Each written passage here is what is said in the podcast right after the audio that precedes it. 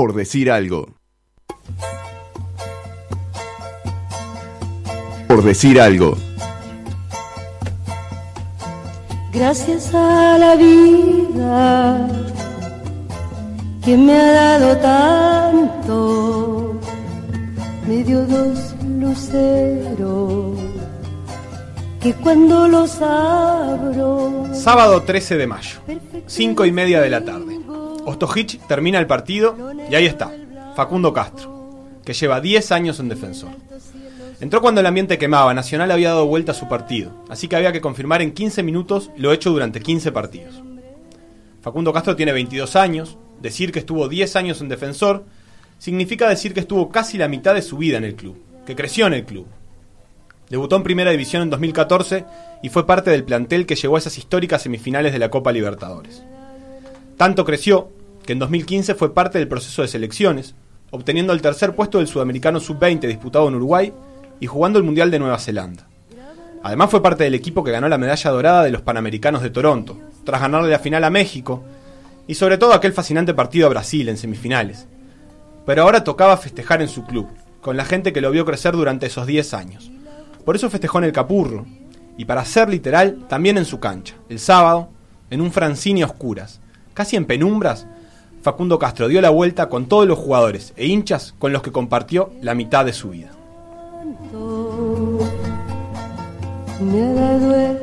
Bienvenido Facundo Castro, felicitaciones por el campeonato, gracias por haber venido. Bueno, muchas gracias, eh, un gusto estar acá con ustedes compartiendo un rato. Ayer Seba cerraba su texto con, con el festejo en el Francini oscuras. ¿Cómo estuvo el festejo del defensor campeón?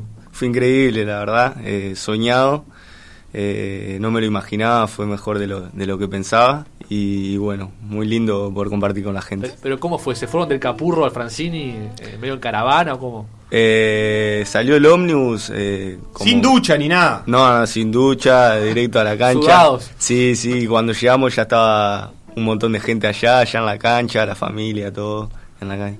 Ómnibus cerrado, o sea, no era de esos bondis que vas arriba del bondi. No, no, no, Qué lindo. Tipo la, la europea, no. Hacía Ah. un frío en esa rambla se nos aparte. caía la copa como el Real, ¿no? Y además el Francini está cambiando la red lumínica, ¿no? Entonces estaba con la luz que, que, Sí, se- que sí. había ahí en la vuelta. Tal cual, sí, pero yo creo que le, le dio algo, algo de emoción, algo extra que estuvo muy bueno. Bueno, y el partido, ese partido contra Fénix, ¿cómo, ¿cómo lo viste? Primero desde afuera, porque arrancaste de suplente, y después a 15 minutos del final que te llamen para adentro que hay que remontar. Sí, fue, fue increíble porque la situación nuestra, de los que estábamos afuera, era totalmente distinta a los de adentro. Sabíamos el resultado de Nacional, que venía remontando el partido y justo que me llamen, yo sabiendo que Nacional ya había pasado a ganar. Cuando te era- llaman ya estaba 4-3 Nacional. Sí, era una responsabilidad tremenda, la verdad. Este, y, y bueno, no se la quería transmitir a los compañeros. Ellos estoy seguro que, que no sabían. No, no, no hemos hablado de eso, pero estoy seguro que no sabían. Y, y bueno, yo sí y fue, fue tremendo. ¿Y quién, quién iba pasando la data de los resultados ahí? Porque por ahí escuché al Bocha Cardacho decir que, que él agarró el celular como estaba lesionado Sí. y ya no iba a poder entrar y se iba fijando. sí, ¿Era el, él o el bocha, el Bocha también, pero se escuchaba el murmullo de la gente. eh, Alejandro Acevedo, que, que estaba expulsado en la tribuna, nos iba diciendo. Y, y ta, en un momento como que se iba festejando porque Nacional iba perdiendo eh, por dos tantos y, y ta, eh, pero tampoco al ir perdiendo Nacional tampoco le queríamos transmitir eso a los compañeros. Nosotros teníamos que ganar y, y hacer lo nuestro. O sea, no, no- no era que se pararon al costado de la cancha a, a gritar Nacional lo dio vuelta, Nacional lo dio no, vuelta. No, no, no, no, ni Tranquilo, cuando, ni cuando. Nacional iba perdiendo ni, ni cuando Nacional lo, lo dio vuelta. Este, era nosotros teníamos que ganar y, y hacer lo nuestro. En el compacto pasaron el momento en el que en el que Acevedo se entera que es como que alguien le dice y, y hace un 4 con los dedos de la mano, lo mira y lo mira como diciendo 4 a 3 y ahí como que fue, fue el momento en el que, claro, porque no se esperaba, Nacional tenía que hacer tres goles, no le alcanzaba con el empate. Sí. Entonces, eh, un poco creo que se había, no sé si confiado, pero creo que, que Acevedo por lo menos lo estaba viviendo ahí como, bueno, está, tenemos un, Claro. un colchón atrás donde nos podemos caer. Sí, sí, ni hablar. Este, y bueno, por eso te digo, yo sabiendo el resultado que me toque entrar ahí, este, o sea, es eh, fue fue complicado, pero pero bueno, tranquilo, tratar de, de no transmitirle los nervios a los compañeros. Vos entrás por el Zorrito Suárez, ¿no? Que estaba jugando de carrilero por izquierda, lateral volante. ¿A vos qué te pidió Acevedo? ¿Que hagas lo- la misma función ¿O que te fueras para arriba? Este, pasamos una línea de cuatro en el medio, línea de cuatro en el fondo, una línea de cuatro en el medio y Gonzalo Carnero que estaba de punta, que es zurdo, pasó a jugar por izquierda y yo por derecha bien abierto.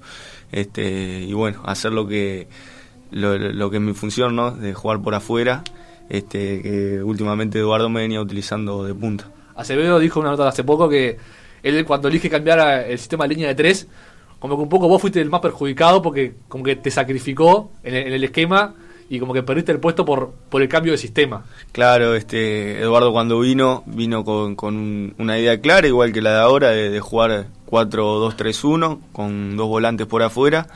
Y, y bueno, esa es mi posición nata, eh, siempre jugué por afuera, me siento muy cómodo. Si bien con Tejera yo jugué de punta, la Copa Sudamericana, lo puedo hacer bien, pero no, no, no me... O sea, no es que no me sienta cómodo, lo puedo hacer, pero no, no, no soy un referente ahí de- de- de- del área. Este, y bueno, eh, al cambiar la, la formación claramente me perjudicó un poco, pero lo, lo entendí, tranquilo. ¿Qué es lo más difícil para un equipo de jugar con línea de tres? Y yo pienso que, que a veces quedar, quedar mano a mano, ¿no? Este, que se, que se suelten los, los laterales volantes y quedar mano a mano con los tres, con los tres zagueros, eh, eso es lo más complicado. Porque el defensor a veces subían los dos, subía Zunino o el Zorro Sí, al mismo tiempo. ni hablar, ni hablar, este, Zunino y, y el Zorro son así como, como te cierran, te pueden cerrar el sector, son, son muy ofensivos y, y bueno, a veces pasaba, pero, pero con los tres zagueros que tenemos atrás, eh, no pasaba nada. Te- te- no te había tocado jugar en los partidos anteriores a este, sin embargo, ta, estos 15 minutos un poco compensa porque son los 15 minutos en los que se define el campeonato. Este, ¿Cómo te lo tomaste? ¿Sabías que, podía ser que ese partido entrara después de 3, 4 o 5 partidos sin entrar? ¿O te agarró así por sorpresa y dijiste, pa? Este, siempre uno está con, va al banco con la, ilusión de, de siempre entrar, ¿no?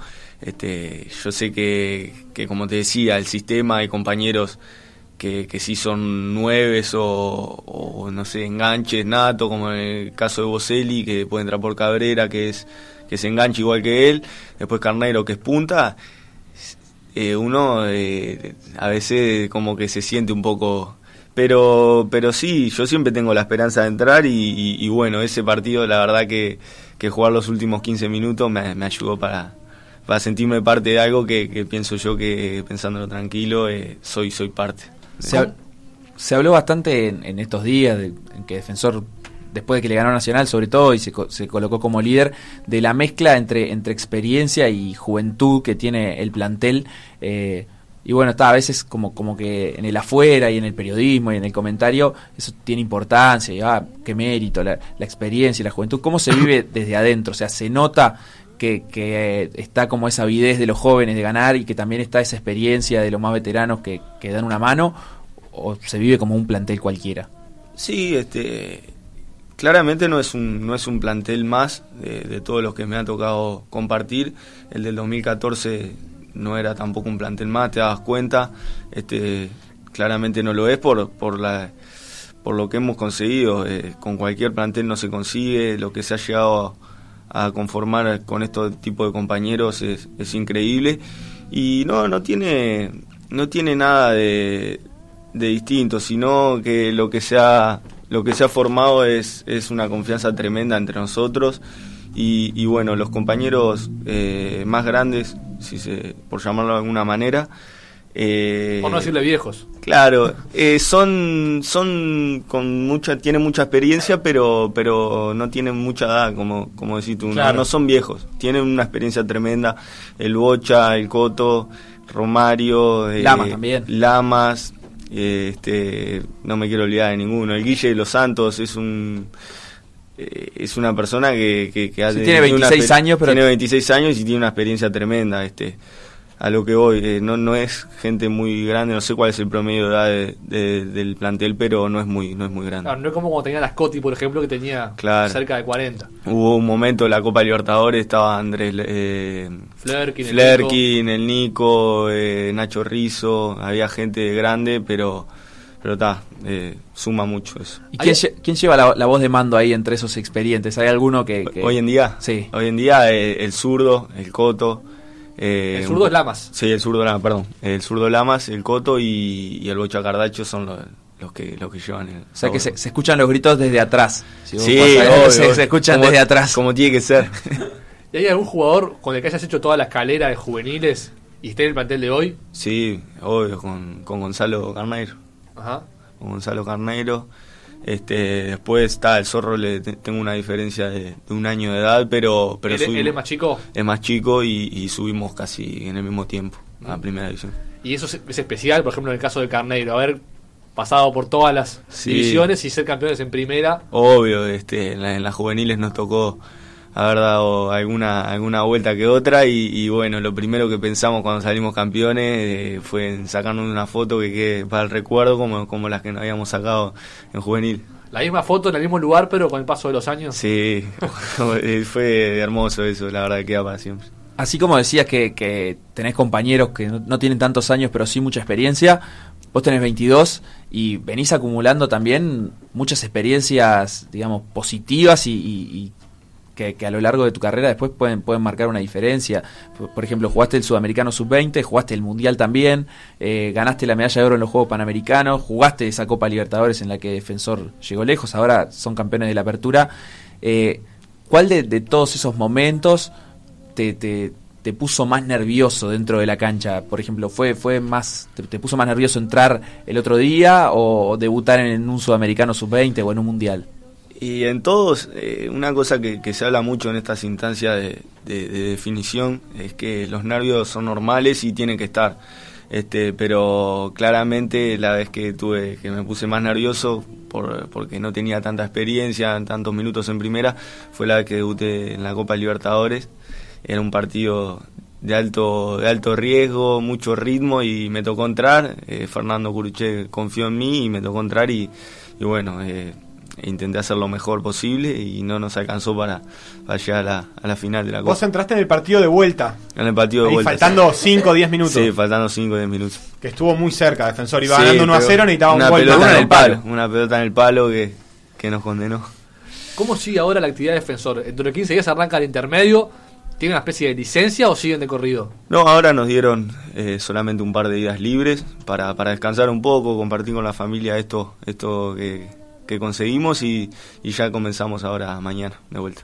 Y ahí para el intermedio eh, se afloja naturalmente. ¿Cómo se hace para mantener enfocadito la cabeza de que hay que seguir? No, no, no, este, nosotros hemos conseguido algo eh, que, que, que pensamos que, que es único y que queremos seguir por la misma línea. El objetivo nuestro es el uruguayo y, y bueno, seguir pasito a pasito para conseguir ese, ese objetivo. Cuando arrancó el, el semestre, el objetivo era ser campeón, porque estaban los dos grandes obviamente como candidatos, pero se, se pusieron como objetivo ser campeón. Sí, sí, ni hablar. Defensor tiene esa responsabilidad, igual que los grandes, tiene esa responsabilidad de, de pelear de pelear allá arriba y de salir campeón. Si Defensor no sale campeón es un fracaso. Bien, ¿y qué, le, qué les, les pidió Acevedo para eso? Además de... eh, hay muchos de, lo- de los jugadores que lo han tenido, lo primero que destacan de él es el- un pedido de intensidad permanente en el equipo, incluso antes lo que, algunos planteos tácticos. ¿Vos cómo lo vivís o qué es lo que le- les ha pedido con más frecuencia? Eh, como decís tú, la intensidad. Eh, cuando llegó Eduardo, eh, después de la pretemporada con Juan, con Juan Tejera, no teníamos muchos partidos y cuando llegó Eduardo habíamos terminado la pretemporada y fue increíble, parecía que seguíamos de pretemporada, los trabajos que, que nos implementó eran, eran muy intensos, no estábamos acostumbrados. Eh, cuando nos acostumbrábamos ya eh, pasábamos por arriba a todos los rivales. Era, era increíble y bueno, yo creo que nos faltaba un poco eso. Cuando lo logramos ahora eh, fue lo que fue. No había rival que nos aguantara el ring.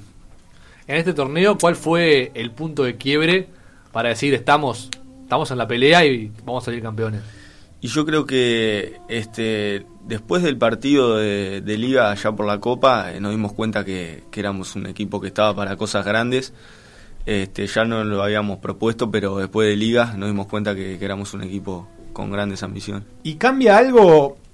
Capaz que, capaz que es injusto, pero me parece que este, durante un periodo del campeonato lo- los equipos que, salvo Pañarol y Nacional, el resto tienen como una especie de tranquilidad que, que les da, que, le- que se les da en la atención, en el que pueden estar como más, más mirando hacia la interna. Pero en un momento pasan a ser candidatos. Defensor hay un momento del torneo que al principio, bueno, se le, se le presta atención, pero en un momento empieza a acumular puntos, empieza a estar arriba, no sé en qué momento habrá sido eso, pero en la décima fecha, por ahí, después de que empieza a caer Cerro, Wander, Defensor queda definitivamente en la pelea. ¿A ustedes les cambia ese esa mirada externa para a la hora de trabajar? ¿Empiezan a sentir el, eh, la mirada ajena, los nervios, o se sigue igual que todo el torneo? No, siempre intentamos de seguir igual. Este, hay una cosa que que sucede siempre. Este, el campeonato, el campeonato pasado, Defensor terminó cuatro puntos y, fue, fue un, rival eh, digno. Es decir, eh, nosotros teníamos un muy buen juego, pero no nos transmitían la tele, no nos pasaba los partidos. Eso tiene sus pros y sus contras. Eh, había periodistas que no, no, hablaban de defensor y no nos habían transmitido dos partidos. O sea, era era totalmente incoherente. No, no, no había gente, no podían hablar nuestro porque no, no sabían, no sabían cómo era el juego defensor. Nosotros estábamos totalmente tranquilos eh, de, eso. Y bueno, este torneo eh, nos transmitieron más de la mitad de los partidos y, bueno, este, por suerte se pudo hablar más de defensor que se lo merece. Es muy raro eso, porque en realidad pasa en pocos países que vos no puedas ver a, a un equipo que va a pelear el título hasta faltando cuatro o cinco fechas. No sé, habría que, estudiar los formatos de televisación del mundo, digo, pero en Europa seguro que no, en Argentina, en Brasil, en todos los países se pasan todos los partidos y vos cuando llega a la instancia de definición, nada, decís con propiedad. Nosotros, muchos de nosotros descubrimos cuáles eran las virtudes de defensor este, faltando cinco o seis fechas que se empezó a transmitir. Sí, sí, ni hablar, este defensor ha conseguido una seguilla de partidos increíbles sin perder encontramos la derrota con, con Plaza y, bueno, yo creo que toda esa seguilla muchos periodistas no, no, no la siguieron. No, no por eh, culpa de ellos, sino porque no hay los compactos que pasa la televisión son muy cortos, no da para analizar nada. Y bueno, este, en cuanto a los rivales es mejor porque no tienen cómo, cómo, cómo estudiarte, pero, pero bueno, después es, es un poco raro que te juzguen si no, si no tienen cómo hacerlo. Fueron 13 partidos en total sin perder contando competición local y un partido contra la Liga de Quito en la Sudamericana visitante. Y después de esa derrota contra Plaza, tampoco volvieron a perder, son 9 partidos más. O sea, eh, ahí son 9 y 13 son 23, eh, 23 partidos con una derrota. 9 y 13, 22. 23, sí, son 23 partidos con una sola derrota, así es. Así es. Tremendo. Es una racha bastante, bastante interesante. Yo te iba a preguntar, Facundo, que vos que lo conocés, lo tenés adentro, por, Maxi Gómez. ¿El tipo se da cuenta de lo que está generando? Ya hay, es el 9 del momento. Ya hay grupos de WhatsApp que lo piden a la selección. Por lo menos yo tengo un grupo de WhatsApp que lo piden a la selección. ¿Cómo lo vi un jugador tan joven? Como vos también en su momento lo viste cuando eras sub-20, que le llega todo medio de golpe y todo el mundo habla de él y es la figura del campeonato y casi que de, un día para otro. Y bueno, es increíble, ¿no? Este, yo pienso que, que él eh, ha caído, ha caído en lo que, en lo que, en lo que genera la gente defensor. Eh, pienso yo que se lo merece por lo que es y lo que, lo que ha logrado, ¿no? Lo que, lo que nos ha dado a nosotros y a los hinchas. Este, y bueno, este, él lo maneja con tranquilidad, pienso yo, ¿no? No, tampoco se pone ninguna presión. Eh, se le viene dando y bueno, yo creo que todo, todo esfuerzo tiene su, su recompensa y a él se le ha dado ahora con este tema de, de la transferencia. Pregunto, y más bien lo tiro como tema de debate si se quiere, ¿faltaba un poco en el fútbol uruguayo un 9 así, pesado, 9, 9, 9? Estaba medio como pasado de moda, estaba como en la moda del 9 chiquito, bueno, pero volvió porque Nacional tiene un 9. Nacional tiene un 9, 9 pero... Y Peñarol casi que también, porque Afonso es un 9 Pero hasta hace un par de años no había tantos 9 así, ¿no? Como Maxi. Sí, este eh, Maxi es muy completo, no sé, no se puede definir por una, por solo fuerza, no. Eh, Maxi por abajo te mata, por arriba también, tiene una pegada tremenda, o sea, no lo definiría como, como, como se lo define, o sea, está bien, es un toro, pero por abajo también es muy bueno, tiene una pegada tremenda afuera, es increíble, no, no, no tiene definición. Sí, le sumó personalidad, va, no sé si le sumó, ya la tenía, pero tuvo que hacerse cargo de un par de momentos este, importantes del campeonato, el, penal que le cometieron y que después convirtió, bueno, ahora, ahora los goles, y bueno, apareció en ese momento que no siempre es fácil, ¿no? Sí, ni hablar, este, eh, el, comienzo de él fue ya decisivo en la definición de por penales contra Lanús, y bueno, eh, ahí eh, él se dio cuenta que estaba para grandes cosas. ¿A vos te gusta más pasar o tirar el centro que, hacer el gol, como dicen algunos jugadores? Sí, obvio. Disfruta más un pase que un Sí. gol. Pará, ¿te gusta más o te sale mejor? No, me gusta más. ¿Te gusta más? Me ¿Preferís más. hacer el pase? Obvio que hacer goles nos gusta a todos, hasta a los defensas, pienso Ah. yo, no, les gusta, pero no, eh, obvio que me, a mí sinceramente me gusta más dar el pase que hacer el gol. Román decía eso, Rimán Riquelme. Sí, un ídolo. ¿Es un ídolo Román? Sí. ¿Por qué? ¿Por, por eso? ¿Por todo? Por, eh, por muchas cosas, por cómo juega, evidentemente, por lo que es y, por, eh, por la forma de ser, lo que, lo que expresa él eh, hacia los periodistas, cómo es, con los compañeros, lo, lo que es él como persona.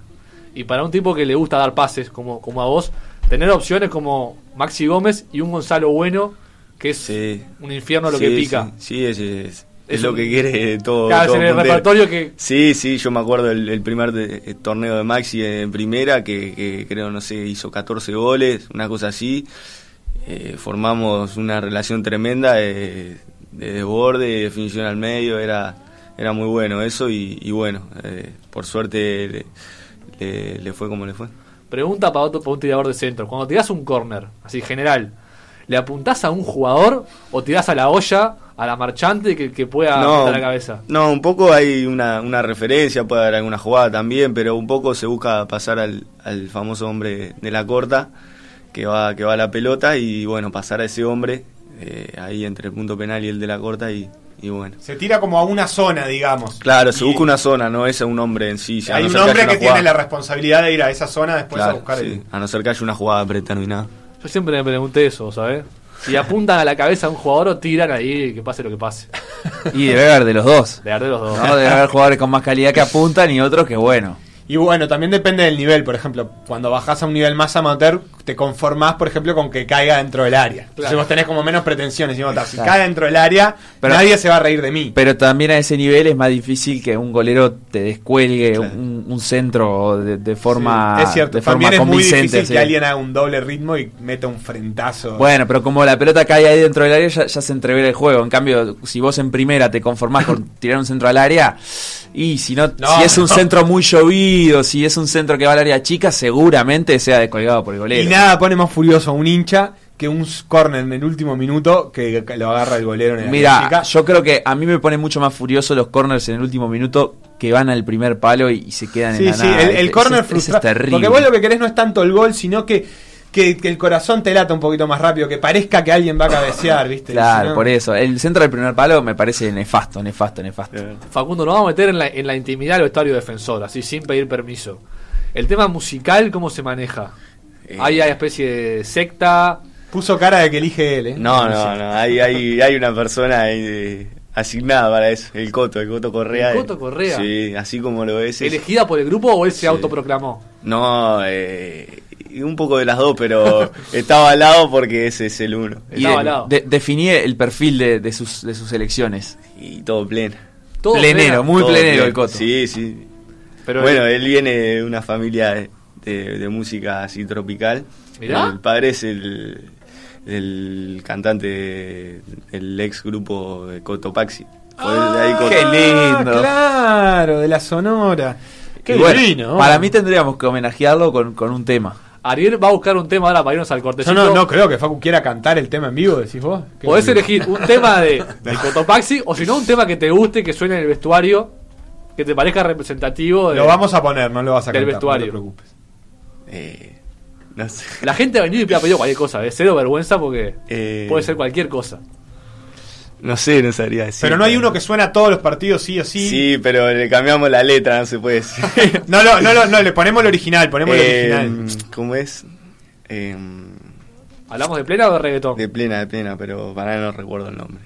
Es... ¿Plena actual o plena vieja? Sí, de ahora, de ahora. No, no recuerdo el ¿Tipo nombre. los porque no Negrón lo y eso o no? Sí, es un estilo así, es creo que es eh, Marco da Costa, pero no sé cuál es. Marco, Marco da Costa. Marcos Oh. Acosta, no. Ah, Marcos Ari- Acosta. Ariel le encanta, parece. Estamos conociendo, Por la cara que pone Ariel se ve que lo escucha en la casa cuando Ariel se va a buscar un temita de Marcos Acosta ahora. Y, o sea que también conocen cosas. El, el Coto viene y dice, che, mira, tengo esto para Sí, presentar. el Coto siempre está con lo último. Eh, Esto es lo último. Él es- siempre está con lo último. Aparte, el kinesiólogo nuestro que también trabaja en una banda de plena muy conocida ahora este, del momento. Y, y Ah, bueno, también. ¿Y podemos dar el nombre de la banda? Sí, obvio. ¿En- en Eh, Diego Salomé. Mirá. Sí, Hay mucha pega en defensores, qué bárbaro. Ya, Si ya- te, ya si está te sonando. pones los auriculares, Marcos escuchás da Costa. un pedacito del tema a ver si efectivamente es, ¿Es esto, esto? lo que estamos. La sonrisa, Dice que sí, la dice que sonrisa sí. bala que nos podemos hacer a la tanda y a la vuelta seguir con Facundo Castro defensor. Que suene.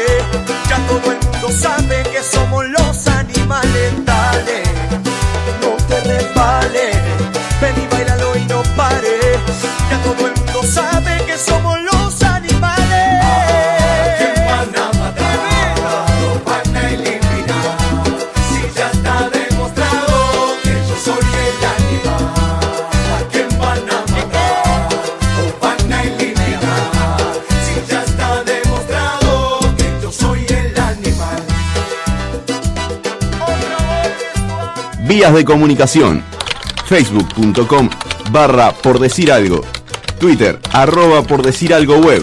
O escribinos a nuestro mail por decir algo web arroba gmail.com. O al WhatsApp 091 525252 porque ahí recibimos los mensajes de la audiencia, como este mensaje que nos dice gracias genios y le preguntamos por qué y nos dice, bueno, por poner esta nueva vía de comunicación. o sea que ¿Con usa- qué hicieron, poco se- hicieron uso de WhatsApp solamente para decirnos que somos unos genios por tener WhatsApp. Ya está demostrado, yo soy el animal. Eso dice la letra. ¿Usted es el Me animal? No, no. No. El Coto es el animal. Allá está. El Coto, un saludo Me para el Coto me Correa. imagino el coto en calzoncillos blancos, No, cantando eso en el vestuario. Calzoncillo te hablo de eh, Sleep, ¿no? Y el coto en cueros cantando. Ya está demostrado, es el animal. Mientras se golpea el pecho. qué imagen innecesaria. Impresionante. ¿Vos le vas a ir a discutir al Coto Correa si hace eso? No, yo no, porque Yo no soy, no soy quien. Yo.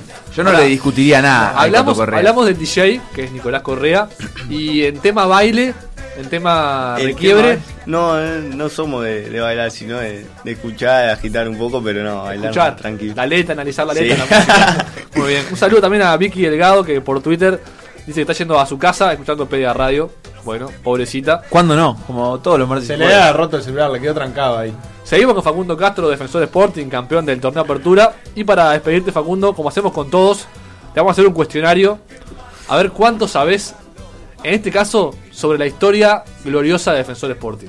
Es tu club de, de toda la vida, o casi toda la vida, ¿no? ¿De, de, ¿Desde qué edad en Defensor? Desde los 13. De los 13 años, está. Como decía, sería casi media vida en Defensor. Deberías saber determinadas cosas de la historia que te vamos a preguntar. Y si no la sabés, ya te dejamos Si no pegado. la sabés, Sí, bien, estás echado. Son cinco preguntas. bien. Tenés que responder por lo menos tres para aprobar. Para probar con Para seis. aprobar el examen. sí, va a probar con 6. Pero a nadie le pedimos más que un 6 acá, no te preocupes. Vamos a empezar por, el, por una de las páginas más gloriosas de la, de la historia de Defensor.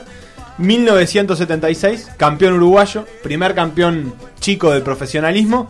¿Sabés? Para, ¿Tenés para nombrar tres jugadores que hayan estado en ese plantel? Tres. Tres de 22. Uno- Hay, hay uno que hay uno que creo que tiene la, la escuelita de. O tiene la, es técnico de, de la, de la formativa defensor. No sé bien qué categoría. Ese no lo sé. Hay uno que o es técnico, técnico. Hay uno que, que es técnico conocido. Gerardo Miranda. No, me mataste. No, Puede ser. No, no te tenemos acá por lo menos. Ay, Hay, hay uno que es técnico conocido, es ex técnico de Peñarol. No, no, nos fuimos muy atrás, ¿no? Te matamos. No, me no. mataste, Me mataste.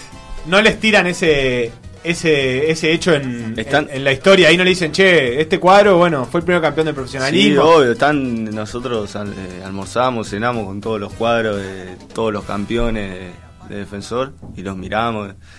Pero no, si me preguntabas el año, obviamente te iba a decir el 76, pero no, los jugadores no, no sé. Bueno, pará, Gerardo Miranda estaba bien. ¿Estaba Director de la Escuela de Fútbol eh, Violeta. Eh, Pero dio el título de campeón uruguayo el 16 de diciembre del 87, según Ah, afirma no, una nota del 5 de mayo del 2017 de Tenfield. No, no. No es yo me refería, aquel título, pero bueno. yo me refería a Rudy Rodríguez, que creo que es. Pa, no, ¿No estaba como entrenador? no. Entonces dije mal, pero era jugador de 76. Lo despistaste. Algunos conocidos que estaban mal. eran Gregorio Pérez, Beethoven Javier. Pensé que te referías a él con técnica. No, Luis Cubilla, Tato. Ortiz, Salomón.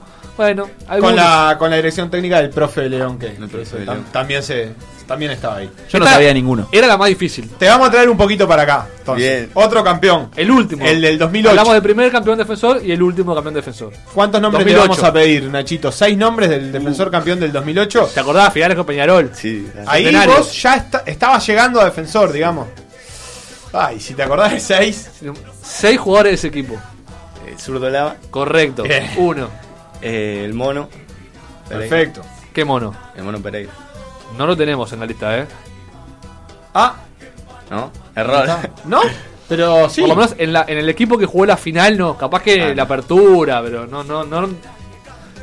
Ya chequeamos Ya la se carrera había del mono ido, y te eh. decimos, se puede seguir Martín mientras. Cáceres, Martín Silva. Martín Silva, correcto. Cáceres, ¿no? Cáceres no lo tenemos tampoco. Eh, Pero puede estar. Ay, no, si no, si no está de, de titular, no creo. Vas dos. Eh, a ver, ¿qué más? Hay, hay, hay algunos que son. son- Estuvo hasta 2007 el mono Pereira. Una pena. Este, a ver, ¿qué más? ¿Cuánto voy? ¿Dos? Vas No. dos. Voy dos. Hay uno que está jugando en el fútbol uruguayo actualmente. Pará. Ah, el, el Papelito Fernández. Correcto. Hay dos que están jugando en el Hay fútbol. dos. actualmente. Viudez. Viudez. Ahí hay cuatro. Te tiro otra pista si te. Si te Pará, ahí voy. Cuatro. Pará, basta de pista, vos. Pará, tengo, una, tengo una que es muy buena. Eh, Está uno que fue el que le dio el pase a Riquelme para el caño de Yepes. Mirá la que te tiro. Mirá lo que me acuerdo. ¿Qué es El eso? pase para el caño de Yepes. Ah, Boca Rivers. claro. eh, Marchand. Sí. Julio Marchand, el sapito Marchand, fue el encargado. ¿De qué estás hablando? El caño de Yepes contra El la caño de banda Yepes. derecha de la. Hay, tres, de hay tres que están jugando en el fútbol uruguayo El que actualmente. tira la, la- Ese pase se lo dio un campeón uruguayo con defensor. Va cinco. No, voy seis. No. Cinco, cinco. Cinco. Ma- Martín Silva, Lamas, Viudez, Fernández, Marchant, A ver. el doble cinco. El doble 5. Se faltan los dos del doble cinco que eran titulares indiscutidos. El, el Tata. No. El Tata, no. Un poco de fruta tira también el muchacho. eh, ojo. Y esa. La pelea, no, la pelea. pero eh, esa es esa generación lo que pasa. Estoy tirando la generación esa que. Es un poquito más acá. No, no, no sé. Un 5 medio No, no me acuerdo así de, mirarlo del. ¿Cómo? Hay uno que ya mencionaste hoy. lateral izquierdo, un conocido no- lateral izquierdo defensor que hasta hace poco estuvo en el plantel. Vinculado con Hace el, poco. También con el Sí, mundo que ahora de sigue la- jugando. Ah, Viste ahí ya. El Pablo. ¿Quién? Vinculado con el mundo de la plena también. Claro. Ah. Pablo Pinto. Que ahora está jugando en Liverpool. No, así. El Cerro. Tipo. El Cerro. Me, me, me llevo. O sea, me. ¿Cómo te digo? Me doy cuenta por la generación así. Claro. Del cuadro en sí no, no me acuerdo. Yo te quería hacer acordar de Ariosa, el, El Truf Truf, Ariosa que sí. estaba. También. Y el doble 5 Me era. Gaglianone, Gaglianone. el Teca Gaglianone y Miguel Amado. Me acuerdo, iba, Claro. a, iba a alcanzar pelota. ¿Y eso esa pelota? Sí, voy. ¿Qué tenía? 15 por ahí. Y sí, no, no me acuerdo, eh, pero, pero iba así, obvio que el profe Santos nos mandaba. ¿Le damos el punto? Sí. Estuvo medio polémico. No, Ah, estuvo le damos muy el polémico. punto. Medio, yo le daría medio punto, sinceramente. Medio punto. Mucha Bueno. pista aparte. Dale. Le, pre- le hacemos la, la tercera pregunta. Entonces seguimos viniendo acá en el tiempo. ¿Qué jugador de defensor erró un penal en la tanda de octavos de final contra el Strongest en la Libertadores del 2014? Eso fue octavos de final, ¿verdad? Defensor Flerkin. pasa. Flerkin, perfecto, perfecto. Muy bien. Qué tranquilidad, errar un penal y clasificar, ¿no? Es como que. Sí. te es Más que tranquilidad, un alivio. Bueno, bueno. Porque, o sea- casi sinónimos, ¿no? ¿Vos qué opinás? No, no, porque, digo, eh, tranquilidad sería meterlo. No, pero. Lo eh, otro, lo otro es un momento de nervios muy grande que lejos está de la tranquilidad. Pero y después, pasó. bueno, pasamos. Qué alivio. En esa, en esa definición metieron Matías Alonso, Malvino, Luna y el, el Nico Olivera. Bueno, vamos, tres preguntas realizadas, un punto y medio acumulado. Está bien, vas en el promedio. Tenés Sí. que meter las dos que quedan. Que él. O tenés que meter una y media de las dos que, de las dos que quedan. ¿Cómo te llevas con el, el básquetbol de defensor? Eh, más o menos. ¿Vas a ver alguna vez al básquet o No, nunca? fuimos la- las finales, este, las finales fuimos a verlo y algún partido que otro he, he ido, pero muy poco. Ay, ay, ay. La pregunta es: ¿cuántas ligas uruguayas ganó Defensor? Este, Liga Uruguaya es el formato que se empezó a disputar en 2002. Tres. ¿Tres? Sí, señor. Sí. O sea, tal No. vez haya empezado a disputar en 2002, pero la primera liga fue 2002-2003. No, no, 2003. No, porque el primer campeón. Bueno, ¿sabes cuántas ligas? Cinco. ¡Eh! Ay, ay, ay, el qué pena, qué pena, qué pena. No. No, no sé, sinceramente. Y no, no, no. Dos. Dos, Dos dos. ligas. 2003 justamente la primera y 2010. Ah, tenés que... Vas un, 2003. un punto y medio vas y queda ¿Con una pregunta. salgo? ¿Con- Con tres. Tenés que meter esta Sí o sí. sí o sí y tenés que meterla con, C, con chapa. Tenés que meterla, tenés Entre que marzo, entre marzo y junio de 2003 fue disputada la primera liga Ah, claro. Es difícil, pero vamos arriba. Dale, Seba. Es, es como que te pregunten de qué color está pintada la pared de tu casa, lo tenés que saber. A ver. ¿O no? Nombre de las tribunas del Francini. Tu casa hace 10 años. Fa. Vamos a arrancar, capaz queda poco. La, La oficial, oficial. están las cabinas. Lo que sería la América. ¿Dónde está la. Ay, ay, ay. Decí la que quiera. Eh, yo qué sé, no sé. No sé. ¿Sabes alguna o.? Él conoce la cancha, las tribunas no importan. No, ¿Cómo le dicen? O sea, ¿le, le dicen la América, ponele o.? no, no. No le dicen por el nombre. No. Yo qué sé. En su defensa, nosotros tampoco sabíamos y nos fijamos, ¿no? Obviamente. No, es que- obvio. Tuvimos que ir a no es que No, nos acordáramos. Eso ni hablar, digo. Na- Nada de lo que preguntamos lo sabemos nunca, así que no importa. No, la, la de defensor campeón tiene que saberla, eso sí.